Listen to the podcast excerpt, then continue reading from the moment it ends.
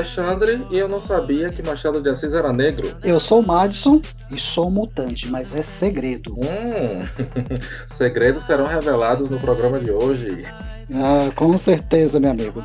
Nós fazemos esse intercruzamento aí entre política e outras nerdices, filosofia e outras nerdices, TV, áudio, música, o que der na telha e outras nerdices. Quem tiver algum comentário, elogio, pode entrar em contato com a gente pelo e nerdices@gmail.com ou pelas nossas redes sociais. É só procurar Facebook, Twitter, Instagram e outras nerdices que a gente aparece. Inclusive, é muito importante para a gente receber as críticas, comentários, elogios, para a gente ir percebendo o que vocês estão pensando, o que vocês estão achando aí do nosso trabalho. A gente não pretende aqui ser especialista, nem dar a última palavra, nem ser acadêmico em nada. A gente está batendo papo, colocando para fora aí, tá fervilhando na nossa mente. No primeiro programa, o nosso objetivo era falar sobre representatividade na cultura pop de modo geral. Mas como o programa ficou muito extenso, nós resolvemos dividir. Na né? primeira parte nós falamos sobre filmes, sobre séries, e hoje a gente vai voltar a falar sobre representatividade, mas dessa vez nos quadrinhos e na literatura. Então, vamos lá? Bora lá, meu amigo.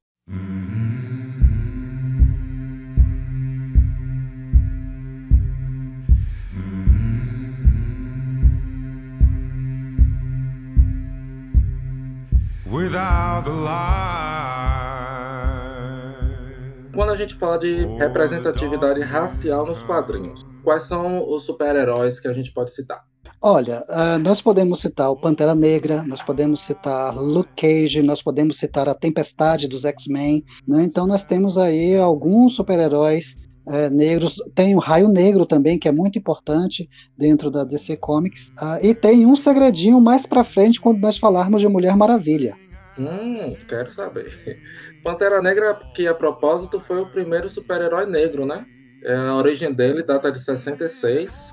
Foi criado por Jack Kirby e Stan Lee. Pra quem não sabe quem é Stan Lee, gente, era aquele velhinho que aparecia em todos os filmes da Marvel. né, que ficava todo mundo. É, onde está o Wally? Tinha onde está Stan Lee. O Jack Stan Lee vai aparecer. Ele que foi o criador dos principais heróis da Marvel, inclusive o Pantera Negra, né? Que surgiu na década de 60 meio que além em sintonia com o movimento Panteras Negras que estava acontecendo naquela época. Que era um partido político, né? Que tinha o objetivo de, de proteger e lutar pelos direitos civis dos pretos norte-americanos. Para quem não sabe, gente, o movimento Panteras Negras é, eles eram tipo assim, uma, uma, patrulha. Porque se hoje a gente já vê policial pisando no pescoço de pessoas negras, imagine na década de 60, né? Eles eram extremamente politizados, andavam armados, inclusive, para garantir a segurança de pessoas negras e tal. Então era um movimento muito, muito importante naquela época que, por possuir uma força política muito grande, eles começaram a ter um destaque político muito grande. Eles foram dizimados ao longo dos anos e até finalmente acabar na, na década de 80. Então, a criação desse personagem, Pantera Negra, né, o, o, o rei T'Challa, que na época era o príncipe T'Challa, ele acaba se tornando um dos primeiros representantes negros nas revistas em quadrinhos da Marvel. Ele é colocado como um homem preto, rei ou príncipe né, da realeza de um país né, da África com uma super tecnologia, tecnologia avançadíssima, tanto para a época como para os dias de hoje. A gente viu isso bem retratado no filme, né, que foi lançado há poucos anos. Rico, riquíssimo, né, e muito poderoso. Posso falar? Pode falar. Pantera Negra é um Batman.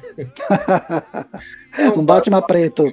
É, é, ele é um Batman. A diferença é que ele tem os superpoderes dele é, vem da, do chá da planta da flor lá que ele toma, que coloca ele em contato com o sobrenatural e tal. Para além disso, ainda existe o vibranium, né, que é um mineral que só se encontra lá em Wakanda, que é, é, resultado de um meteoro que caiu na Terra há milênios atrás e que só está lá em, Wakanda. Acho que a única ressalva que eu faço para a criação aí dessa, dessa mitologia do Pantera Negra é o fato de ser uma nação completamente escondida, né? E omissa até certo, até certo momento da história. Ninguém sabe que existe. Ele é o único conhecido pelo mundo, mas ninguém sabe que existe Wakanda. Tem uma tecnologia imensa, mas permite que os seus concidadãos, as nações que estão ali ao redor, sofram misérias e perseguições e divisões pelos europeus na, na época do novo colonialismo. Então, Wakanda meio que se omite né, ali. Isso é meio que retratado no filme, logo no comecinho, quando a personagem feita pela eh, Lupita Nyong'o, ela, ela sai e diz, não, eu quero lutar pelo meu povo, pelos africanos, mas não era o consenso da nação Wakanda. Que é muito discutido também pelo Killmonger, né? Que é o personagem de Michael B. Jordan, que é um daqueles vilões que você torce por ele, não pelo herói, na verdade.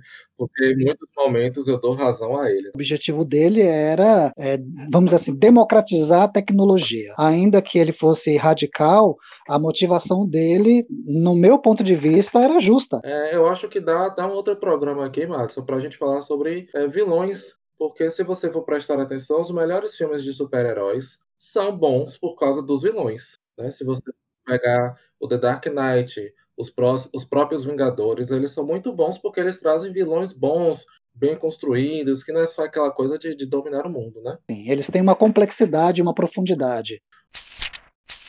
Uma coisa que eu acho que o filme é, abordou pouco é a questão da inteligência do Pantera Negra. Assim como o Batman, fazendo mais uma comparação, ele é extremamente estrategista, extremamente inteligente. Ele entrou nos Vingadores porque ele tinha um plano de, de espionagem mesmo, de saber, caso ele precisasse, caso esses Vingadores se voltassem contra Wakanda, ele, só, ele soubesse de, como derrotar os Vingadores. Que é uma coisa bem Batman, né? Aquela coisa de, de estudar o inimigo para sempre ter uma carta na manga ali para se alguém sair do controle, ele vai lá e resolve o problema. Tem uma animação, inclusive, da Marvel que mostra esse antagonismo inicial do Pantera Negra com os Vingadores. Engraçado é que, com o passar do tempo, em um momento, nas HQs, ele se torna líder dos Vingadores. Sabe quem tem uma origem completamente diferente, que não tem nada de realeza, que não tem dinheiro, que não tem nada? Luke Cage. É das ruas. Luke Cage é o representante do povão. Se fosse brasileiro, ia ser funkeiro, certo? Fala aí, o que, é que você sabe da origem de Luke Cage? Ele foi submetido a uma experiência como cobaia é, quando estava preso. Um prisioneiro cometeu um crime, um, um assalto, alguma coisa assim, e acabou sendo preso. E lá na prisão, para ter a sua pena reduzida, ele se é, ele aceitou participar de uma experiência. Nessa experiência, muitos já haviam morrido, mas ele sobreviveu. Como resultado dessa experiência, ele acabou com uma pele praticamente é, indestrutível. E aí ele começou, a, a, quando saiu da prisão, ele acabou se tornando inicialmente uma espécie de mercenário, né? Ele cobrava para resolver o problema das pessoas. Me fala uma coisa, o que, é que você achou daquela série da Netflix? Eu gostei muito da série Luke Cage, mas não gostei quando eles se uniram, né? Ele a Jessica Jones e o Demolidor se uniram e o Punho de Ferro para formar os defensores. Ali para mim já estragou. Mas a série do Luke Cage eu gostei. Eu achei muito interessante, né? achei também corajosa. Achei o ator, apesar de eu gostar muito daquele ator, na série, talvez tenha sido um problema de direção, achei ele pouco carismático. Né? Parecia que ele tinha um rosto só para tudo. Mas, assim, a, as histórias, o enredo, a problemática da série eu gostei muito. Eu lembro que eu gostei dos primeiros episódios. O vilão era muito bom, só que aí depois me entrou um irmão bastardo dele e aí virou muito bagunçado para mim. Sim. É, então, assim, é, as séries elas, elas, têm essa peculiaridade. Um amigo meu disse que não gosta muito de assistir série porque, ou séries porque a partir do terceiro episódio elas já ficam cansativas. Nossa. Achei radical. Também acho, né? Até porque hoje você tem séries com oito episódios, dez episódios. Imagine você encarar Grey's Anatomy, né? 17 temporadas de 30 episódios. Nossa. Sabe outro herói que eu lembrei aqui agora? Hum. eu venho com as minhas armadilhas, né? Mas Lá vem. só, só vou citar, até porque ele é meio um anti-herói, mas ele foi o primeiro herói negro a ganhar o filme e fez muito sucesso, Blade. Blade, sim, sim, sim, é verdade. O Vampiro Negro e caçador de vampiros. Ele nasceu nos quadrinhos e foi transportado para a telona, mas quase ninguém lembra que ele é um super-herói da Marvel. Eu acho que é quando você começa a misturar com coisas é, sobrenaturais, com vampiros, com magia, essas coisas, esses super-heróis, eles meio que, que se descolam, tá? Como é que você coloca Blade nos Vingadores, por exemplo? Um outro herói negro que a gente é, poderia falar, partindo do contraponto é, do místico, que é Blade, indo para a tecnologia, hum, e aí voltando para DC, é o Cyborg, aquele jovem estudante que era jogador de futebol americano que sofreu um acidente, perdeu a mãe nesse acidente e o pai, para salvar a vida do filho, acabou usando uma tecnologia alienígena para salvar-lhe a vida.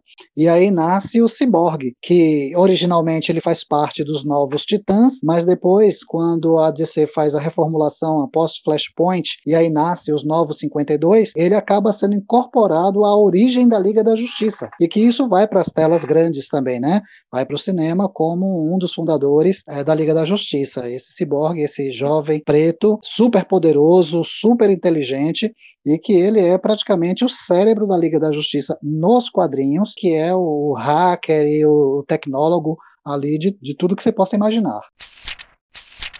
Oh, outros heróis que nós poderíamos citar muito rapidamente é o jovem Super Choque, a, a Vixen, também muito poderosa e linda, inclusive ela é modelo e ela tem um, um totem que passa de geração em geração, inclusive ela é de origem africana também e muito poderosa. Ela, ela simula os poderes de animais, muito parecida com o, o homem animal. Então ela toca no totem e ela mentaliza um animal e ela adquire as características daquele animal. Então ela pode adquirir a força de um elefante, a agilidade e força de um gorila, ela pode voar como uma gaivota, ela pode mergulhar como qualquer peixe, como um golfinho, e por aí vai. Ela pode assimilar as habilidades que ela desejar de qualquer animal da Terra.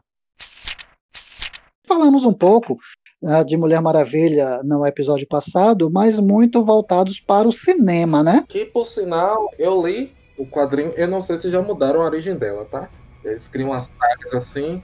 Aí de 5 em 5 anos, no caso da DC, Flash resolve voltar no tempo para salvar a mãe e eles eram tudo. Poxa vida, você está sendo muito injusto. Na verdade, o Flash, coitado, ele só ferrou com o universo uma vez só. Mas assim, a origem que eu conheço da, da Mulher Maravilha é muito maravilhosa. Olha o trocadilho. Primeiro, o que é que eu gosto da uhum. Mulher Maravilha? É, eu acho que a principal força dela é, enquanto representante das mulheres, é que ela não é a versão feminina de nenhum super-herói.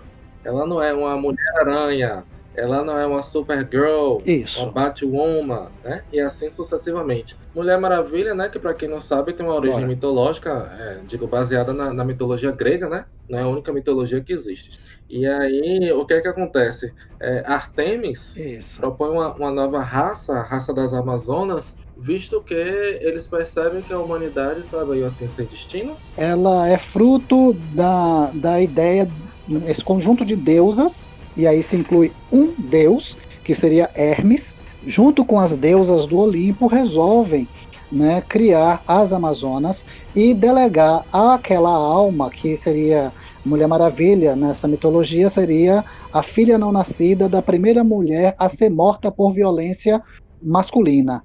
Né? Então a mulher, a primeira mulher foi morta por violência masculina, se tornou depois a encarnação da rainha Hipólita, e a filha não nascida dessa mulher que morreu quando estava grávida, posteriormente se torna a Mulher Maravilha, é, nascida através de, da, da, da, do barro esculpido é, da Ilha Paraíso ou da ilha de Temícera. E aí os deuses dão a ela os seus poderes, né? Todas as deusas gregas, mais Apolo junto com elas, dando vida àquele, àquele pedaço de barro.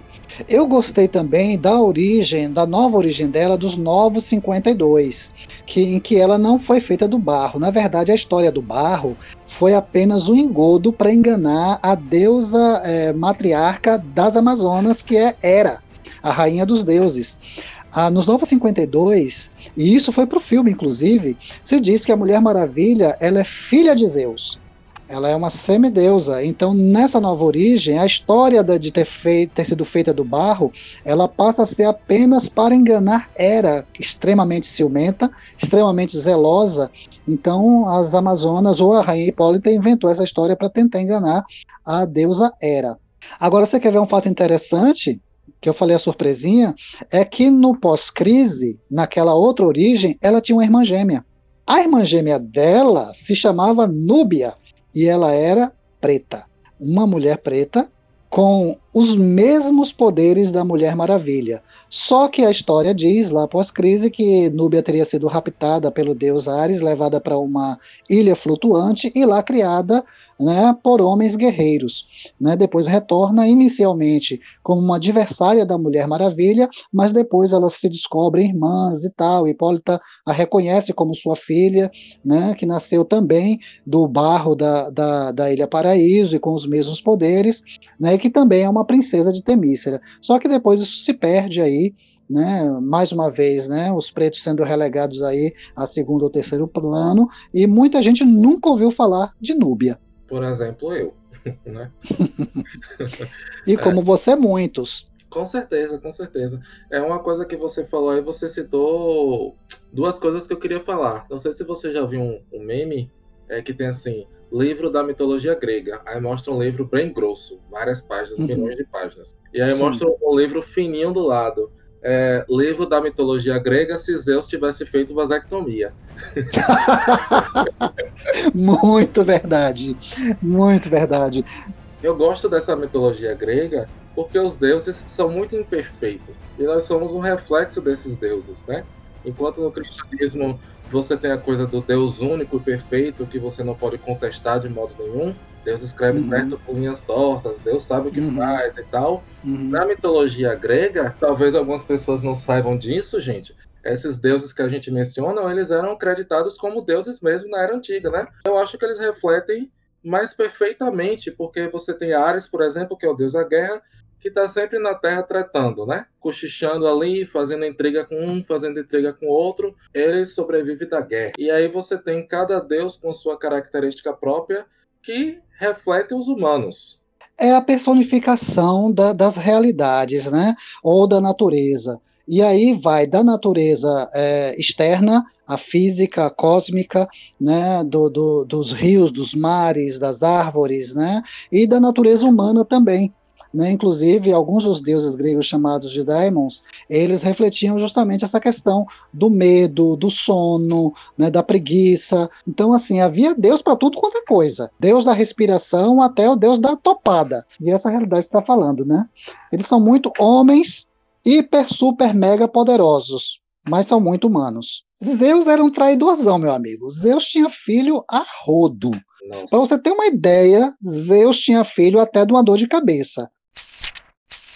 Além de tudo isso, só para você ter uma ideia da questão da Mulher Maravilha, quando ela começa a fazer parte da Sociedade da Justiça, lá na década de 1960, ela é relegada a cozinheira, costureira, secretária. Mulher Maravilha na Sociedade da Justiça servia para atender telefone, dizer aos heróis né, quais eram as missões, porque alguém havia ligado e precisava do auxílio deles. Quando eles voltavam das batalhas, era ela quem costurava os uniformes. Relegaram a mulher a servir cafezinho. Ela servia para isso. Então, assim, depois ela foi resgatada posteriormente e introduzida na origem da Liga da Justiça anos depois. Já na década de 1970, ela foi reintroduzida com uma nova versão. Na Era de Ouro, uma coisa, mas já na Era de Prata, outra. Na Era de Ouro, na revista dela, ela tinha destaque, mas quando ela aparecia na Sociedade da Justiça, ela era relegada àquele papel. É, ela foi criada por um, um, um psicólogo, né? Mas com uma origem poderosa. Ele e a esposa dele foi quem criaram a, a Mulher Maravilha né? O William Marston, Marston e a esposa dele, é, Elizabeth Marston, que criaram a Mulher Maravilha. Ou seja, a Mulher Maravilha é dona do lar, né? Uhum, uhum. Nossa, é. Uh, outra super-heroína que eu queria mencionar é a, é a Miss Marvel. É, é uma super-heroína nova, não sei quantos anos tem, mas ela surgiu nos uns 10 anos. Eu acho que ela é bem recente, né? Isso, ela é uma adolescente. Isso. E aí o, o destaque para ela vai pelo fato dela ser muçulmana. E eu uhum. acho Miss Marvel uma ótima introdução, principalmente para quem não é. Eu, por exemplo, eu não sou muito ligado em quadrinhos, mas eu adorei ler Miss Marvel porque é muito engraçado. Ela é uma adolescente super divertida, engraçada. Além de mostrar todo esse conflito, ela adolescente descobrindo os poderes dela, tem muita questão, os conflitos culturais também. A mãe dela é muito engraçada.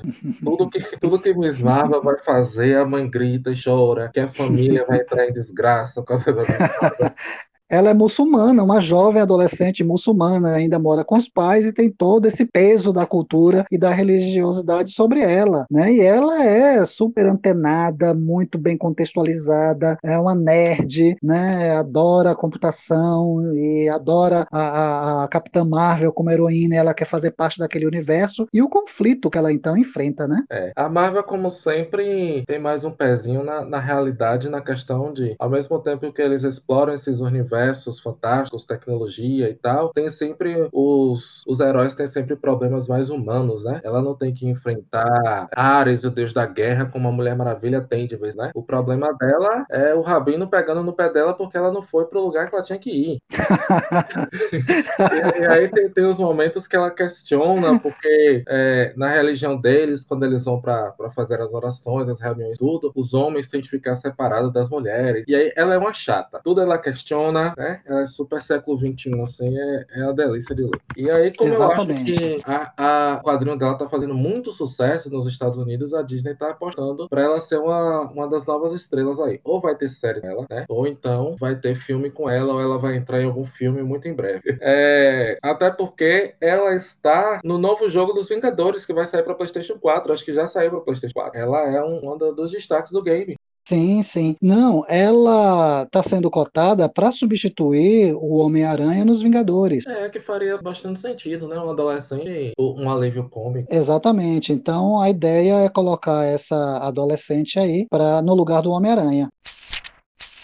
Quando você fala de Marvel e essa, essa, essa característica que a editora tem, né, de sempre com, sempre com o pé na realidade, a Marvel sempre foi muito politizada. Para você ter uma ideia, a, os X-Men são a equipe de super-heróis da Marvel que mais diverso e mais é, múltiplo étnico-culturalmente falando, né? Então, assim, você vai encontrar lá a origem dos X-Men eram primeiro cinco personagens, né? Sem contar com Charles Xavier. Havia quatro homens e uma mulher, todos brancos brancos, né? Todos héteros brancos. Então você vai encontrar lá o Ciclope, o Fera, o Homem de Gelo e o Anjo, e apenas uma mulher, Jean Grey, a garota Marvel. Na reformulação, ou mais à frente, é, entre os novos X-Men, e aí com uma proposta nova, né? De colocar agora uma Apache, que seria o pássaro trovejante, uma keniana, africana, Tempestade, um russo, o Colossus, um alemão, Noturno, um irlandês, Banshee, um canadense, Wolverine. Também na questão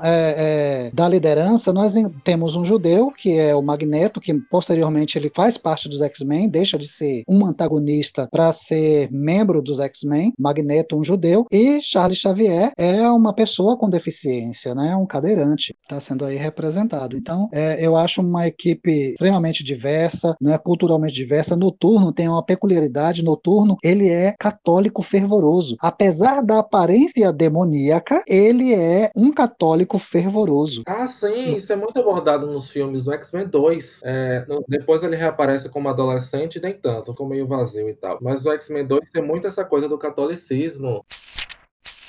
A Tempestade, que é uma keniana, ela era considerada é, em sua nação uma deusa, uma deusa é, africana que trazia chuvas, né, que regava a terra e trazia abundância para a terra. Né? Logo, quando ela voltou para suas origens, inicialmente, quando adolescente, ela foi descoberta no Cairo como uma ladra que tinha sido abandonada pela família por ser diferente. Né? Depois, Xavier a encontra, ela faz parte dos X-Men e quando ela volta para conhecer a, o seu lugar de origem, o seu país de origem, ela é considerada como uma divindade, como uma deusa, e muitos a tratam assim, como deusa, um dos membros mais poderosos do X-Men.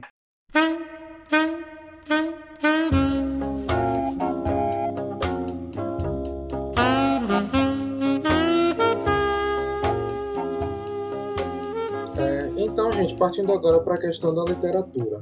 É, infelizmente, essa representatividade não se mostra tão presente na literatura, tanto quanto a gente fala de escritoras, é, sejam mulheres, gays, trans, quanto personagens com esse mesmo perfil.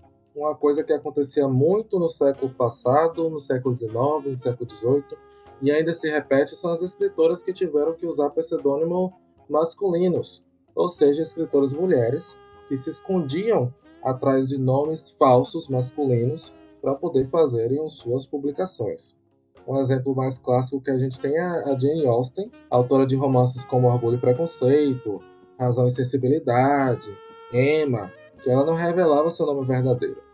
A, a autoria presente na capa dos livros era apenas escrito por uma dama. Então ela não se assumia com o pseudônimo masculino, mas também não revelava o seu nome verdadeiro. E aí, gente, para quem imagina que isso é uma coisa que acontecia apenas no século XVIII, século XIX, não. Acho que a autora mais famosa da, da atualidade passou por isso há 20 anos, né? Que é a J.K. Rowling. Ela teve, para quem não sabe, é autora de Harry Potter. O primeiro nome dela é Joanne, Joana, né? Vamos a portuguesar, por que não? Então a Joana, ela teve seu nome abreviado por sugestão de um diretor que não queria que as pessoas soubessem que Harry Potter foi escrito por uma mulher. Ainda hoje ela é chamada de J.K. Rowling, mas todo mundo já sabe que se trata de uma mulher e tudo. Mas é um fato muito lamentável que, lembrando que o primeiro Harry Potter é do final dos anos 90, 99, se não me engano. Né? É bom é. você dizer isso, porque como eu, é, há muitos que ou ainda acreditam que Harry Potter tenha sido escrito por um homem, né? Ou já acreditaram. Eu, quando comecei a assistir aos filmes, eu não tive o contato com a literatura inicialmente, o meu contato foi com os filmes, depois é que eu entrei em contato com a literatura, mas até aí eu acreditava, até ver a foto em uma, em um, na internet, eu achava que tinha sido escrito por um homem. E, e para deixar claro, gente, até para a gente entrar na discussão de por que essas autoras faziam isso, eu quero citar uma, uma coisa interessante. Em 2015, uma escritora americana, o nome dela é Catherine Nichols, ela fez uma experiência. Então, o que é que ela fez? Ela mandou uma obra literária dela para 50 editoras diferentes, com o nome próprio dela, com o nome verdadeiro dela. Apenas duas dessas 50 editoras deram parecer é, positivo para o lançamento do, do livro. Então, o que é que ela fez? Ela mandou essa cópia novamente para as mesmas 50 editoras, só que dessa vez com pseudônimo masculino. Resultado: 17 dessas editoras aceitaram publicar o livro dela. Então, isso aconteceu em 2015, certo? Existe uma editora, não vou lembrar agora o nome, que ela está fazendo um trabalho muito interessante de resgatar essas obras que foram publicadas por autoras, mas com pseudônimos masculinos, e colocando os nomes verdadeiros dessas autoras, para que as pessoas saibam que essas obras foram escritas por mulheres e não por homens. É uma coisa estranha quando você para para refletir, e aí, por exemplo, para a gente fazer esse cast, eu fui dar uma olhadinha na minha estante de livros e eu vi que a maioria dos autores são homens. E são homens brancos e héteros que simplesmente refletem aquela realidade que eles estavam acostumados, né? Não tem muita diversidade nos clássicos, por exemplo. Eu também fui dar uma olhada na minha biblioteca e constatei a mesmíssima coisa. A grande maioria dos livros que eu tenho é, foram escritos por homens. Agora a gente vai entrar no nosso outro assunto que eu acho que é muito pertinente, que é a questão da negritude de Machado de Assis. Se é que existe alguém que está ouvindo esse programa e não sabe quem é Machado de Assis, né? É aquele autor que você é obrigado a ler na escola. Então acho que todo mundo já que ler Machado de Assis na escola, né? Pelo menos Dom Casmurro, Quincas Borba, ou pelo menos uma memória póstuma de Brás Cubas, todo mundo teve que ler na escola, pelo amor de Deus. É verdade. Machado de Assis, ao longo da história, é, é, Machado de Assis ele passou por aquele fenômeno, né, que aqui no Brasil foi conhecido como embranquecimento, né, pela tentativa de embranquecer o país e muita gente durante muito tempo considerava Machado de Assis como um autor branco, um homem branco escrevendo. Não se podia admitir que ele fosse um, um, autor, um escritor negro, o mais influente, né, assim considerado, o mais influente ou mais importante escritor brasileiro. Meu amigo, para você ter uma ideia, Alexandre, é, há quase 10 anos atrás, 2011 me parece, a Caixa Econômica Federal ela lançou uma propaganda em que Machado de Assis foi retratado ali na propaganda como um, um dos primeiros a ter a caderneta de poupança na Caixa Econômica, né? Moço, isso gerou uma polêmica, isso gerou um bafafá, e a Caixa teve que relançar a propaganda, né, retratando quem era de fato Machado de, eh, Machado de Assis, ou com a sua verdadeira é, etnia, né? E aí eles lançam uma segunda propaganda com um ator negro retratando Machado de Assis. É, a gente está falando do maior autor brasileiro de todos os tempos, né? O Memórias Póstumas e Brás Cubas mesmo foi relançado nos Estados Unidos esse ano. Muitas personalidades, muitos críticos americanos colocando o livro lá em cima e, e retratando é, o autor é, no nível que ele merece, que ele é um dos maiores autores de, de todos os tempos. E é preciso resgatar essa história desse, desse homem né, notável do Brasil como um homem preto, brasileiro, preto, inteligentíssimo e influente na nossa literatura. Que, por sinal, foi o fundador da Academia Brasileira de Letras. É, eu vou deixar até uma recomendação aqui, gente, não é minha recomendação do, do dia ainda, mas a, a editora Dark Side, que é uma editora muito boa, que lança os livros ótimos, não estamos sendo patrocinados, lançou um livro chamado Academia Sobrenatural Brasileira de Letras, que é um livro com contos de terror só de membros ou ex-membros da Academia Brasileira de Letras. Ele possui um, um conto muito interessante de Machado de Assis. Ele é não é exatamente um conto de terror. Ele é um terror, mas ele é meio irônico. O diabo tem a ideia de vir para a Terra fundar a igreja dele. É muito engraçado. E aí uma coisa interessante é que eles, o pessoal do Dark Side teve a sensibilidade de incluir um conto de Júlia Lopes de Almeida na época, ela participou da fundação, mas ela nunca foi muito mencionada porque naquela época mulheres eram proibidas na academia.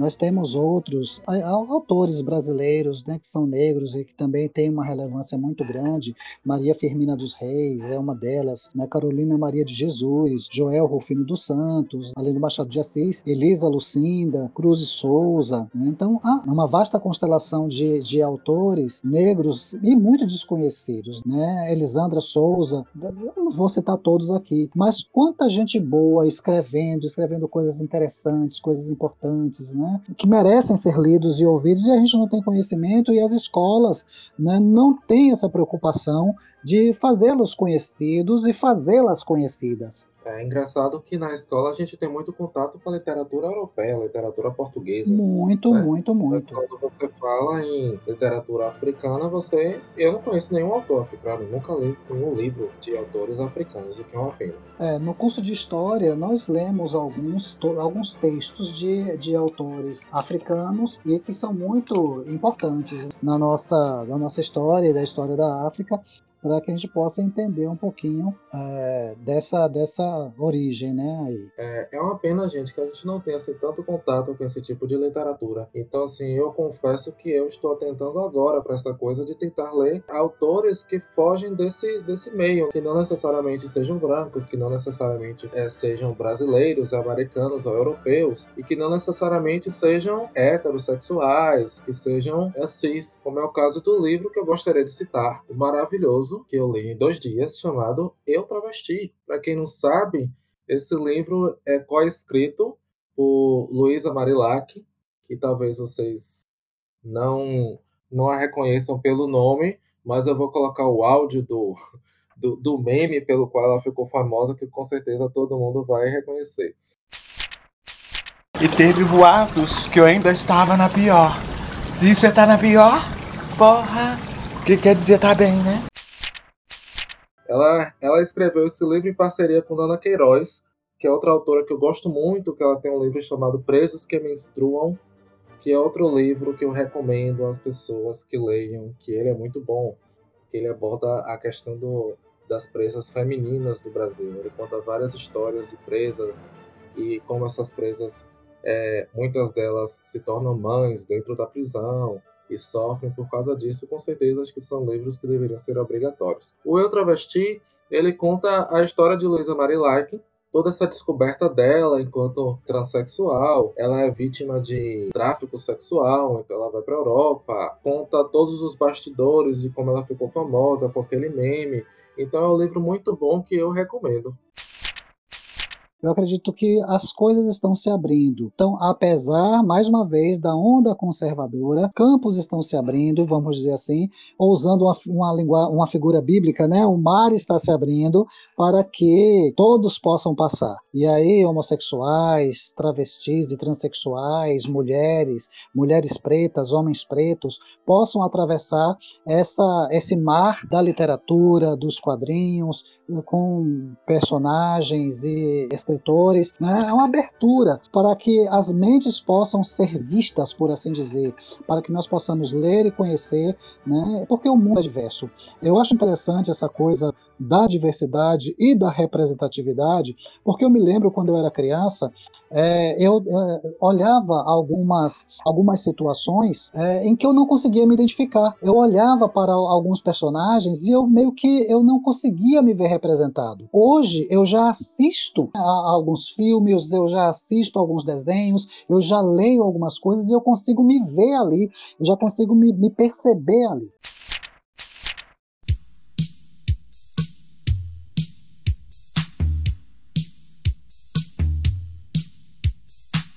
Gosto de sentir a minha língua roçar a língua de Luiz de Camões. Gosto de ser e de estar. E quero me dedicar a criar. A minha recomendação hoje é de uma escritora mulher. Ela é autora do best-seller A Cama na Varanda, né, é, Regina Navarro Lins. Mas o que eu estou lendo dela no momento é o livro do amor, em dois volumes, um livro maravilhoso. Meu amigo Alexandre, como eu tenho aprendido com esse livro. Né? Então ele pega a história do amor e não é só o amor erótico, o amor romântico, são as relações amorosas. São as relações amorosas em todas as instâncias e em diversas culturas ao longo da história até a atualidade. Então vai da antiguidade clássica até aos dias atuais, falando da questão dessas relações de amor, de afeto, relações entre homem e mulher, entre amigos, entre pais e filhos, essas relações que envolvem este sentimento afeto. Regina Navarro Lins, O Livro do Amor, a autora também de A Cama na Varanda. A minha recomendação não é tão assim profunda e filosófica como a sua. certo? Eu vou recomendar um quadrinho é, da autora Noelle Stevenson. E o quadrinho se chama Nimona. Nesse quadrinho, gente, é muito bom esse quadrinho porque ele retrata aquela coisa clássica da luta entre o bem e o mal, mas o que é que você quer que acontece? Nimona é um adolescente, se passa bem naquele período medieval esse quadrinho, tá? Uhum. Então você tem o guerreiro, que ele representa todo o bem, e você tem o feiticeiro, que é o vilão, que faz vários planos e nunca dá certo. E aí você tem Nimona, que é essa meio aprendiz de feiticeiro que ela consegue se transformar em qualquer animal. E ela, ela é muito psicopata. Enquanto o vilão da história ele tem todo um código de moral, então ele faz lá um plano super arquitetado para poder sequestrar o príncipe. E Mona simplesmente se transforma no dragão e toca fogo na cidade inteira. Então ela quer destruir, ela quer o caos. Então, ela começa a virar um problema porque ela é uma vilã que mata, que destrói, ela quer causar o caos mesmo. Mas é uma história super fofa, tem esses momentos é, de humor negro, mas depois você vai revelando a verdadeira história dela, você tem super. Você tem camadas na história.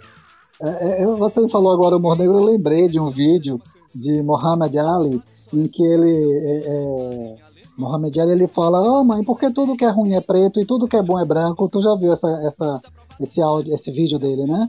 E eu morro de rir, o povo morre de rir, e ele leva com muita graça, mas falando isso. Então, hoje eu tenho substituído algumas questões, então, por exemplo, o humor negro eu não uso mais, eu uso o humor sombrio. Hum, interessante, eu não tinha parado para pensar nisso não. Porque é uma coisa hum. que a gente é criado nesse sistema, então a gente tem que estar tá se posicionando, né? É muito verdade. É aquela, aquela coisa eterna, né? Porque a, a bomba da paz é branca e a galinha da macumba é preta, né? Stick like toffee, sip like coffee, wake up, change your mind and drop me love to hate me crazy, shady, spit me all like hot wasabi, lick me up, I'm sweet and salty, mix it up and down my body, love pra você que acha que acabou, ainda não. A partir de hoje a gente vai inaugurar aqui no cast um momentinho para comentarmos os feedbacks de vocês. É isso mesmo. E vamos aproveitar, como é o primeiro, para fazer aqueles agradecimentos, dar aqueles abraços nas pessoas que colaboraram com a gente, que ouviram nosso piloto e fizeram as suas contribuições. Nós gostaríamos de agradecer primeiro à professora Cida Sanches, ao Márcio Mascarenhas, ao Paulo Henrique, ao Dirceu Duarte, Cláudio Galizas, por terem ouvido o nosso piloto e feito as contribuições e que nos ajudaram a repensar algumas das coisas que nós publicamos. Pronto, estou realizando meu sonho aqui. Lembra quando tinha o show da Xuxa que você mandava beijo, abraço para as pessoas? Sua vez. o meu abraço virtual sem Covid vai para Christian e Oswaldo Júnior, que foram os responsáveis pelas artes, tanto do a arte principal do cast, do, do nome e outras nerdices, quanto a capa do nosso episódio piloto. Valeu, gente. Muito obrigado. Dentre os feedbacks, nós temos aqui o da professora Cida Sanches, daqui de Feira de Santana, que ela fez uma, uma referência bem interessante com relação à nossa fala, quando nós tratávamos da questão da transexualidade ou das mulheres trans e travestis. Na nossa fala, a professora pontuou que dá a entender que elas são gays, e não necessariamente são gays a maioria das mulheres trans, na verdade, são héteros, independente de terem feito a transgenitalidade. Na nossa fala, de, demos a entender que preconceito é algo natural, e ela não é natural, segundo a professora Cida, mas é um comportamento cultural, um comportamento social. É a maneira como nós somos ensinados a lidar com o mundo e com o outro. É, eu acho que eu me expressei mal nessa aí. Uh, Jamila de Belo Horizonte comentou que a gente não comentou de Brooklyn Nine-Nine, que segundo ela tem muita diversidade, o protagonista é um negro gay, e tem outros personagens cubanos, porto-riquenhos. Valeu pela lembrança, Jamile. Realmente eu nunca assisti essa série, eu assisti acho que só o primeiro episódio. De início não me pegou, mas obrigado por sua indicação. A gente vai. Vou tentar. Quem sabe a gente fale sobre a série aqui em breve. Quem também gostaria que a gente tivesse falado sobre uma outra questão, outro personagem, era, foi o Weber Ferraz, nosso amigo de Vitória da Conquista. Ele queria que nós tivéssemos falado sobre a Estelar dos Titãs, porque nos quadrinhos ela é retratada como uma alienígena com pele quase dourada. Mas na série de TV ela é representada por uma atriz negra, o que gerou certa repercussão, e nós não nos lembramos de falar da Estelar dos Titãs. A Lady Nai deixou um depoimento pra gente no Facebook que eu gostaria de ler aqui, Márcio. Muito bem, eu também gostaria de ouvir. A Lady Nai fala o seguinte: Eu adoro filmes e tal, e daí ouvindo as citações, fui me refletindo a memória das novelas todas cautelosas em abordar o tema LGBTQIA como é a próxima vítima, que possuía um relacionamento gay entre um homem branco e um negro. Eu não lembrava disso. Depois que ela falando, eu que fui tentar lembrar, e aí eu acho que eu lembro até que era o ator que fazia. Mas realmente, boa Lady Night. Lembro de minha avó dizendo que não era pra gente assistir, que isso não é coisa pro horário, e de uma grande repercussão.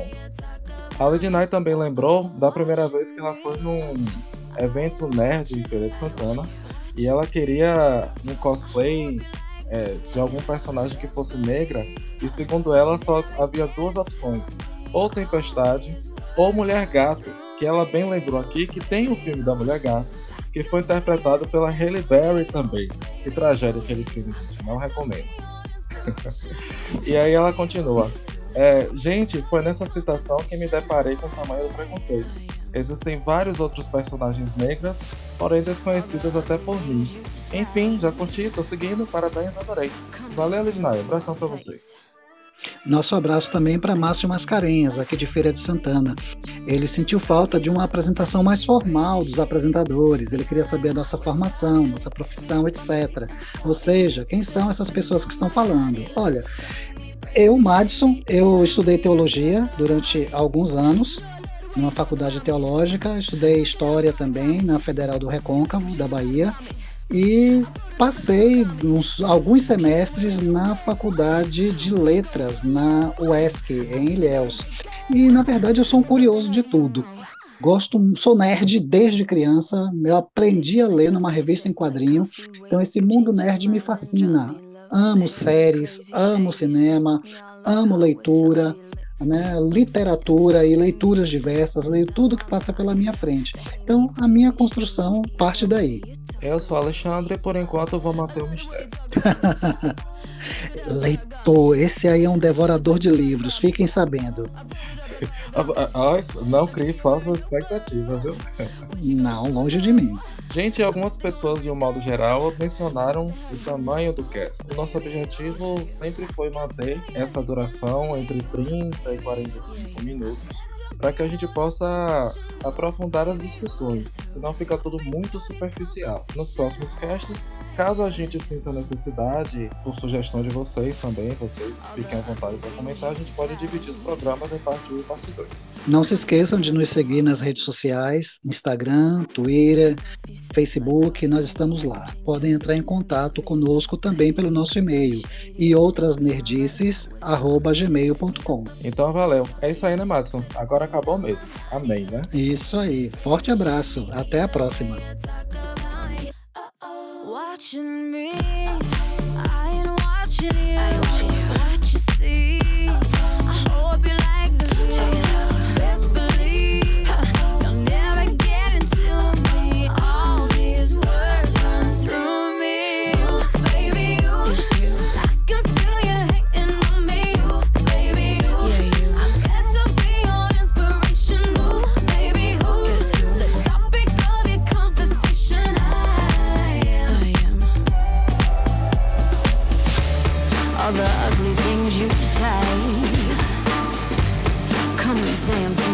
guys.